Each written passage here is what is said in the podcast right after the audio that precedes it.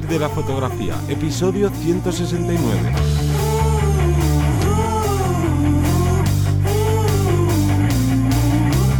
Bienvenido y bienvenida al podcast que te enseña a vivir de tu pasión, es decir, vivir de la fotografía, donde semana tras semana encontrarás todo lo que necesitas saber sobre el mundo de la fotografía como negocio, la parte de marketing, de búsqueda de clientes, posicionamiento online, marca personal, bueno, un largo, etcétera. Yo soy Teseo Ruiz y conmigo y contigo tenemos a Johnny Gómez. Muy buenas. En el tema de hoy hablaremos de algo que parece dar miedo a muchos fotógrafos y a muchas fotógrafas, que es el reconocer, el utilizar la cámara fuera del manual, ¿no? Eh, porque parece que no hacemos la función de fotógrafos. No lo está trabajando la cámara en automático o en semiautomático. Y ostras, somos menos fotógrafos por, o fotógrafas por hacerlo así. Bueno, vamos a hablar un poquito de ello cuando vamos a utilizar cada una de ellas, dando pues, esas referencias e ideas o si eh, os lo habéis planteado y hasta el momento lo habéis hecho, o si lo estáis haciendo correctamente, bueno, vamos a hablar un poquito de ello. Pero antes, os vamos a mm, contar un poco más sobre el nuevo curso que tenemos este mes. Cuéntanos, Johnny. Exactamente, como este es el primer lunes del mes de febrero, pues estrenamos un curso completo. Te recuerdo que estamos como algunos eh, alumnos de la academia pedíais que publicáramos los cursos de golpe en vez de ir, ¿no? Como lo hacíamos episódicamente, pues tenés un curso entero, esta vez un curso que nos, ha hecho eh, Víctor Pérez Agua, que si recuerdas es el profesor del curso de filmmaking y es un curso, pues yo creo que muy especial porque yo no conozco un curso que, que haya sobre este tema y es que eh, es un curso donde él nos explica cómo crear un episodio piloto para no presentarlo al mundo y poder eh, buscar patrocinadores, lanzar una serie. Y bueno, ahí en realidad hay mucho que tratar en este curso, por tanto estamos súper contentos de poder ofreceros cursos también muy distintivos, ¿no? Muy diferentes y, que yo creo que es un tema bastante apasionante que aunque aquí obviamente nos centramos en la fotografía, pero al final también hacemos vídeo y oye, a quien le gusta el vídeo, pues mm, creo que a mucha gente le puede interesar esto de, de cómo crear un episodio piloto desde la idea hasta, hasta esa búsqueda de, de patrocinadores y un largo etcétera. Así que hoy mismo ya tienes publicado todo este cursazo y bueno, y decir que para quien sea nuevo y nos esté escuchando por primera vez, pues que este curso y los otros 32 cursos, 32 cursazos ya que tienes disponible en la academia, eh, puedes acceder a ellos tan solo por 10 euros al mes. Funciona como un HBO, como un Netflix, aunque bueno, Netflix eh, metió una subida así sin decir nada hace poquito y ya cuesta eh, mínimo, mínimo creo que son 12 euros, pero nosotros 10 euros al mes, que si lo miras pagando día a día son 33 céntimos y quién no puede, ¿no? Costearse 33 céntimos pues para mejorar su negocio fotográfico o empezar a, a crearlo. Así que con esto vamos ya con el episodio. Bueno, pues vamos a empezar a describir tanto la parte automática, semiautomática, manual. Vamos a empezar por la más sencilla, que sería la manual, que no es más que la posible la posibilidad de modificar el diafragma, la ISO y eh, la velocidad para eh, jugar y para tener una exposición correcta. Esto en móviles quiero también destacar que cuando nosotros trabajamos en modo pro, manual, bueno, cada móvil lo llama de una forma, tenemos la opción de modificar la velocidad y la ISO. El diafragma no porque no hay un diafragma físico construido real dentro de, nuestro móvil, ¿no? No hay una óptica que nos permita, si tenemos una óptica, pero no, no nos permite modificar el diafragma, salvo algún móvil en concreto. Fue un Samsung, creo, que sacó uno que era diafragma 2 y diafragma 2,8 o algo así, era muy... Pero por lo general esa hmm. modificación de diafragma lo que suele hacerse es, se suele hacer por software, incluso va a buscar la, reducir la profundidad de campo por software, haciendo como un desenfoque en el fondo, o bueno... Pero en principio son esos dos parámetros para que también sepamos que eh, en otras herramientas, cuando hablamos de manual, hablamos únicamente, en el caso de los, de los móviles, repito, de velocidad y de ISO, no de velocidad, obturación e, e ISO. Eh, perdón, diafragma e ISO. Vale, entonces esto seríamos en manual. Luego tendríamos un semiautomático que tendríamos tres posibilidades. Una primera que tendríamos la A o AV, que en este caso, bueno, pues nosotros elegimos la apertura y el resto lo elige la cámara. Es una opción bastante cómoda. Ahora veremos eh, cuando hacemos este tipo de, acciones como algunos ejemplos.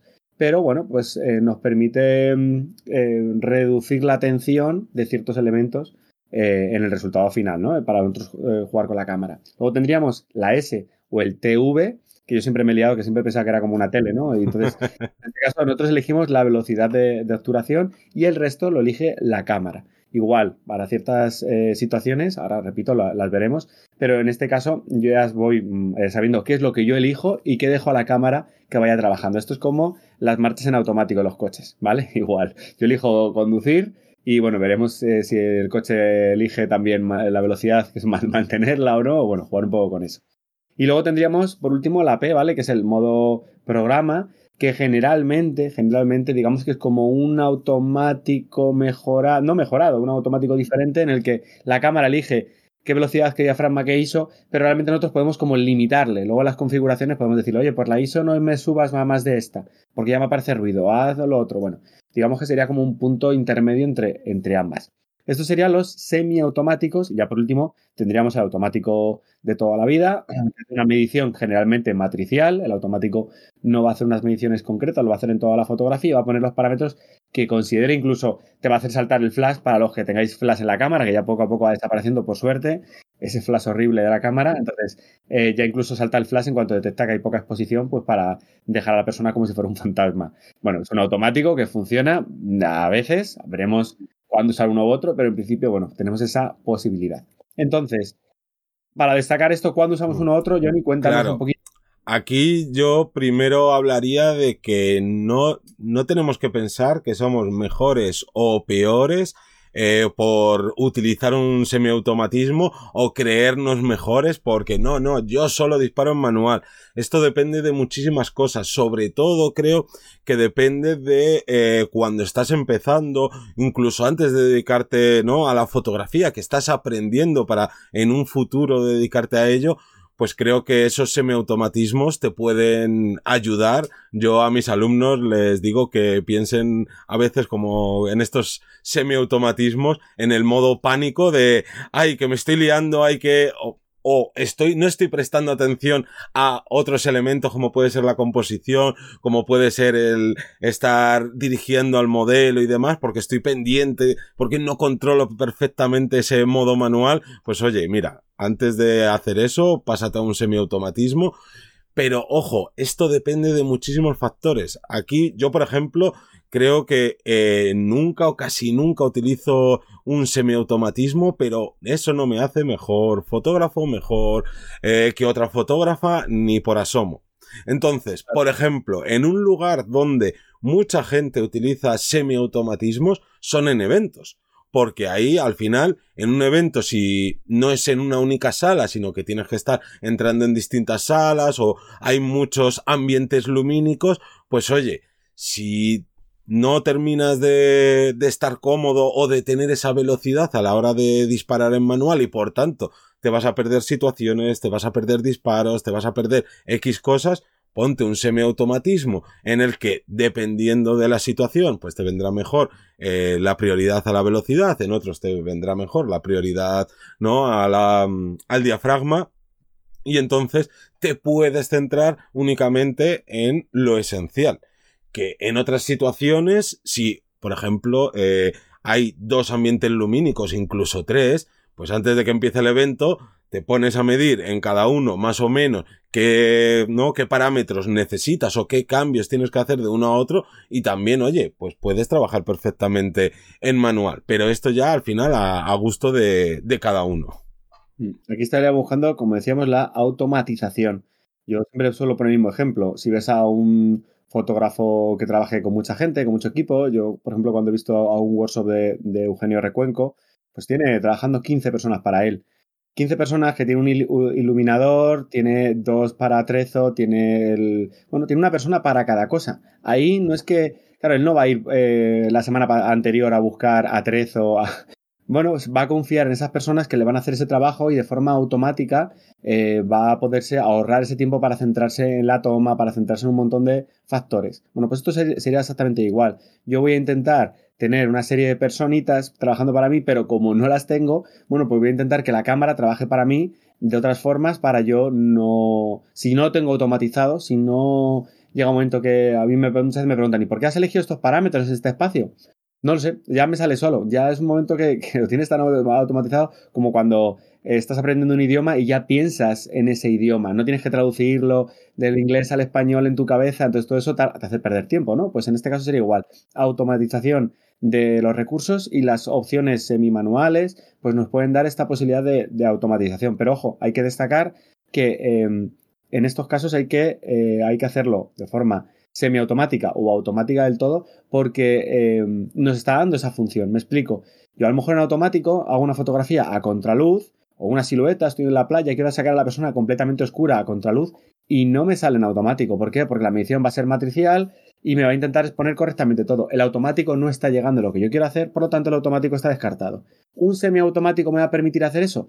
Pues depende, a lo mejor cojo y digo, vale, en la silueta pues voy a poner esta velocidad, voy a trabajar con esta prioridad. Pero aún así, la medición que se está haciendo, pues está siendo a lo mejor matricial, volvemos a lo de antes. Entonces, eh, aunque yo ajuste un parámetro, el resto llega un momento que me están compensando eso y está haciendo que la fotografía se vea completamente eh, eh, clara. Cuando a lo mejor yo lo que estoy, lo que quiero hacer es medir manualmente en un solo punto, en el centro del sujeto que está contra luz y decir, ese sujeto tenía que estar a menos 2 porque es negro. Y el resto me da igual, el resto estará expuesto de una forma, pero yo quiero que ese sujeto esté, por ejemplo, a menos 2. Eso es otra cosa que a lo mejor el semi eh, o el automático no nos da que tendremos que estar modificando los modos de medición y es por eso por lo que trabajamos en manual, como tú bien decías, yo eh, desconfío un poquito de los semiautomatismos porque ya me lo han liado alguna vez al principio, ya he tenido problemas, entonces para mí me da mucha más seguridad el tenerlo controlado y por eso disparo en manual, aunque pierda un pelín más de tiempo, pero también dependerá de si yo hago, por ejemplo, fotografía callejera en la que yo tengo que capturar ese momento cotidiano que se convierte en único, eso lo necesito hacer bien y, no puedo estar perdiendo tiempo si la foto me sale trepidada, me sale movida o tal. Yo ahí disparo con semiautomático o incluso automático. Puedo disparar con el móvil y capturar una escena preciosísima sin necesidad de tener que poner unos parámetros en concreto. Entonces, aquí eh, yo creo que ya podríamos casi unirlo al propio resumen. Eh, realmente dependerá, eh, el modo que utilicemos dependerá de las necesidades de la fotografía. ¿Vale? Más que del, o incluso del fotógrafo, ¿no? Pero casi estaríamos ahí, ahí a la par. Entonces, si cubre tus necesidades, dispara automático. Es una cosa que yo creo que va a ir increciendo, va a ir eh, creciendo cada vez más. De hecho, fijaros en los enfoques, ¿no? El enfoque al ojo de Sony, de Canon, eh, ahora las Z de Nikon va genial, el enfoque al ojo, el enfoque al ojo eh, si es un animal también, son automatismos que nos dan pie a no a ser mejores fotógrafos, no, sino que técnicamente podemos a lo mejor ser un poco más pulcros o sobre todo fijarnos en otras cosas que antes pues nos teníamos que eh, fijar más, ¿no? Los que habéis trabajado con analógico antiguamente que prácticamente no había enfoques manuales, o sea, automáticos, que era todo manual, ostras, tú muévete tú y mueve la otra persona para enfocar. Entonces, digamos que son facilidades que nos está dando la tecnología y que podemos aprovecharlas o no, dependerá un poco de nuestro estilo. Aquí yo, otro de los puntos que destacaría es si el, trabajar en un semiautomatismo te está llevando a no conseguir exactamente la foto que tú quieres y eso a su vez encima te está llevando a que luego en postproducción a la hora del revelado tengas que pasar más tiempo, pues oye, es el momento de darle más caña ahí al automatizar el trabajar en manual para que no te suceda esto, porque al final estás eh, gastando tiempo pero que si tú trabajas con un semiautomatismo y consigues exactamente lo que quieras, oye, ahí perfecto, que no haya esa losa que muchas veces hay de, no, no, es que si no trabajas el 100% de las veces en manual, es que no eres muy bueno. al final eh, son tonterías. Lo importante es el resultado final y como siempre decimos nosotros dentro de lo que sería ya trabajar como fotógrafos y como fotógrafas, que te lleve el menor tiempo posible para que al final pues tus ganancias sean mayores. Así que yo creo que con esto nos despedimos como siempre, dando gracias a la gente que se suscribe a los cursos, a los que nos escucháis en Spotify, en Evox, en Apple Podcasts, en todos los podcatchers existentes. Nos escuchamos como siempre el próximo lunes a las 7 de la mañana. Un saludo.